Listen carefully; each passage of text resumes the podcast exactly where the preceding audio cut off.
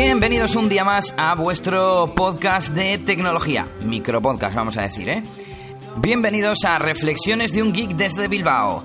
Como siempre, saluditos, soy Elías NS en Twitter y vamos a hacer unas eh, recomendaciones de algún programa, algún servicio web, pero no sin antes saludar eh, a algunos amigos de Twitter y de Spreaker como son Otos, Tanita Poppy y Tolo330 que dicen que les gusta mi voz, que parece un programa de radio, que parece que soy un locutor. Bueno, pues eh, me alegro de que os guste. No sé si era para tanto, pero espero que al menos eh, mis recomendaciones os sirvan de ayuda. Pero no van a ser solo ellos los saludados. Vamos a mandar por aquí. Y mandamos más cibersaludos por aquí a Depaquine, a Converso. Y sin más, comenzamos con la primera recomendación. Se trata de un programa para Windows, un programa eh, capturador de pantalla. Se llama Z-Screen y es una recomendación de mi gran amigo Danny Dratch en Twitter, ¿eh? Arroba Danny Dratch. Seguidle porque habla mucho de tecnología de Android. Y bueno, se trata de un programa, como siempre, gratuito, muy configurable. Y si me permitís, voy a abrirlo para mm, echar un vistazo a la configuración.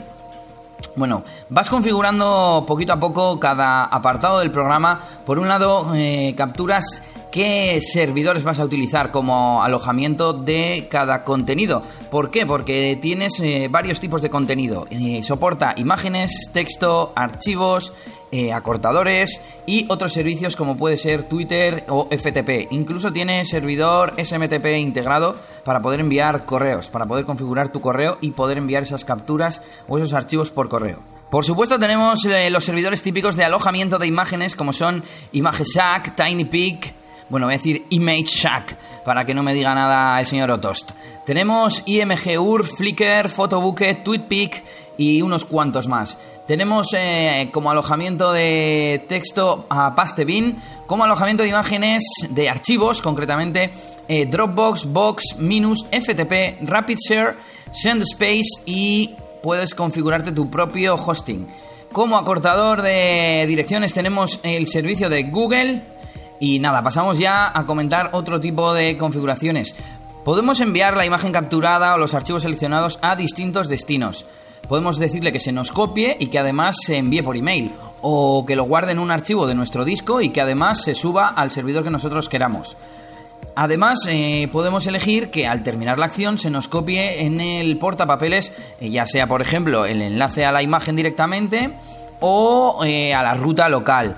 También podemos eh, configurar si queremos la ruta completa, mm, ruta acortada o código para insertar en páginas web, en foros, etc. También podemos configurar si las imágenes las queremos que las suba a un servidor de imágenes o al servicio que tengamos configurado para subir archivos. Eh, esta es la opción que utilizo yo y luego os explicaré. Lo mismo para los textos, podemos eh, configurar que te lo suba al servidor de textos o al servidor de archivos que hayas configurado. También podemos elegir el servicio que vamos a utilizar para cortar la URL que nos da resultante el programa cuando subimos algo a internet.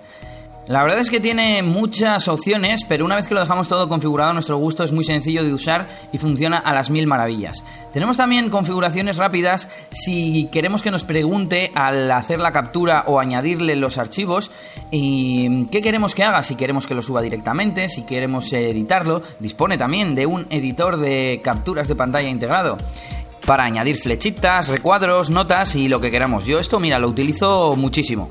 Y como todas estas aplicaciones, permite configurar los atajos de teclado para cuando queremos capturar una ventana, el área de pantalla entera, un rectángulo, etc.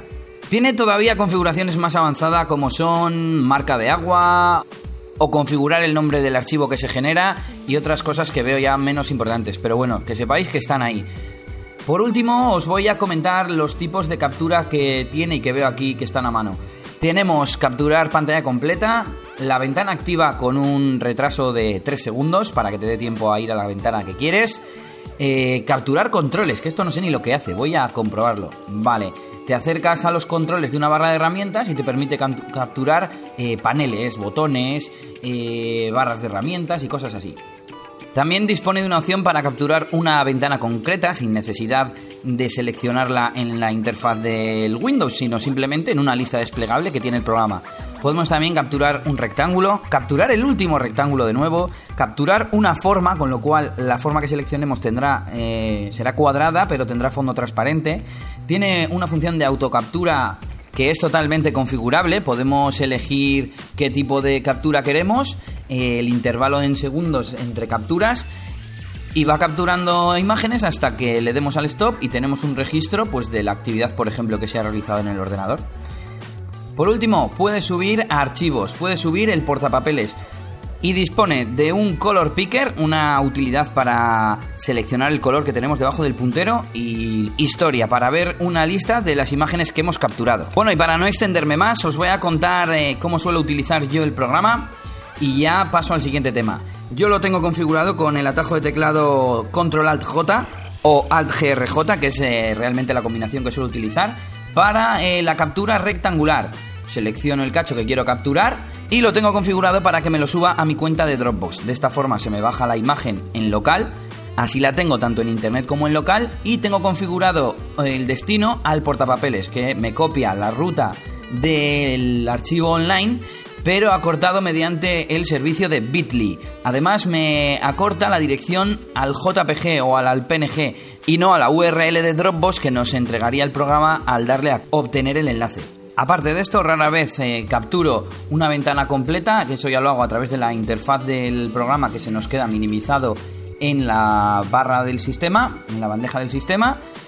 Y alguna vez ya muy suelta subo algún archivo, que es mm, se hace igualmente con botón derecho, eh, File Upload, y seleccionas los archivos que quieras subir y te los eh, sube a tu cuenta de subidor de archivos, que en este caso yo tengo Dropbox. Bueno, y cambiamos de tercio a otra cosita que he llamado buscador en la nube. Os quiero contar el sistema que utilizo yo para buscar en distintos servicios de internet, que es una combinación de Launchy, el programa que expliqué en mi primer podcast, y un servicio online que se llama QApp. QApp. A saber cómo se dice esto, Otost. Podríamos decir que Launchy lo utilizo para buscar en sitios que disponen de su propio buscador que te dan una URL con parámetros, la típica lo que sea.com barra y que luego tiene cositas con interrogantes igual a no sé qué. Bueno, pues eso es un parámetro en la URL y podemos eh, meterla en el Launchy para ejecutar esa búsqueda con la palabra clave que le indiquemos. Yo, por ejemplo, busco en Wikipedia. La palabra clave es wiki y he configurado la URL de búsqueda para que me busque eh, con un comodín la palabra que yo quiero. Activo el Launchy con control espacio, pongo wiki, doy a tabulador y pongo lo que quiero buscar. Por ejemplo, Android. Y me aparece la búsqueda de Wikipedia con Android en mi navegador por defecto. Y así hago con Google, con discogs.com, con IMDB, la base de datos de Internet de películas y muchos otros sitios que podríamos decir que son públicos y que permiten hacer una búsqueda con Launchy. Pero lo interesante está en las búsquedas en la nube de tus propios datos, de tus propios eh, servicios online en los que tienes una cuenta. Para esto utilizo qeup.com, qap.com, .com, como el de Megabload. Y podemos añadir cuentas a este servicio, cuentas que se loguean en tus datos mediante OAuth, no le damos ni la contraseña ni el usuario, por tanto, en todo momento tenemos el control sobre nuestros datos y nuestra privacidad. Y podemos eh, después desde ahí buscar lo que queramos dentro de estos servicios. Seguro que alguna vez os ha pasado esto que voy a describir. Dices, joder, eh, fulanito me mandó una fotografía, pero no me acuerdo si fue por el correo, por la mensajería de Facebook, o me la publicó en Twitter, o me la dejó en Dropbox, o no sé qué narices hice con, con esa fotografía o dónde me la mandó. Bueno, pues entras ahí, buscas y te aparece el contenido relacionado con esa palabra clave ordenado por tipo, mensajes, imágenes, emails, etcétera. Es muy útil. Yo tengo ahora mismo configuradas mi cuenta de Gmail, Facebook, Twitter, Dropbox, Google Calendar, Google Docs, Google Contacts, LinkedIn y otra de Facebook. Pues eso, voy a hacer una prueba, voy a buscar Android. Cargando. Bueno, y me parece que tengo gente relacionada con Android, claro, gente con la que me he escrito, emails con Android, etc. Tenemos eh, eventos también eventos eh, tanto de Facebook como de Google Calendar. Tenemos mensajes y me saca mensajes de Gmail. Eh, tenemos también Dropbox y seguro que me sale mm, pues fotos y cosas así que tienen en el nombre del archivo o de la carpeta la palabra Android. Y ya veis un poquito cómo funciona. Dispone de extensión para Google Chrome, Eh, ¿Qué más? ¿Qué más? Voy a entrar un poco a la configuración. Tenemos. Tiene cuenta premium, por lo que veo. No sé cuál es la mejora, supongo que se pueden añadir más servicios. Y por supuesto también lo tengo integrado con Launchy. Así que todo dentro del Launchy bien guardadito. Por ejemplo, con Launchy también busco en Google Drive, en Gmail, en muchos sitios. Así que esa es la recomendación, la segunda recomendación de hoy, qeu.com y búsquedas integradas con el programa Launchy. Os pondré los enlaces tanto de Launchy como de la web que estoy recomendando en la descripción del episodio y también del programa anterior que hemos recomendado, que no lo había comentado. Y nada, hoy no voy a hacer nada de crítica porque es ya tarde, llevamos ya 10 minutos, se nos van a acabar las eh, horas de Spreaker muy rápido, me parece a mí. Eh, yo supongo que si se me acaba algún día el tiempo de Spreaker me iré para Evox, que si no he entendido mal, hay tiempo ilimitado. Y nada, para cualquier cosa estoy en Twitter, ElíasNS, o en Spreaker también, ElíasNS. Y nada, saludos a todos esos mix, esos geeks y esos tecnoadictos. ¡Hasta mañana!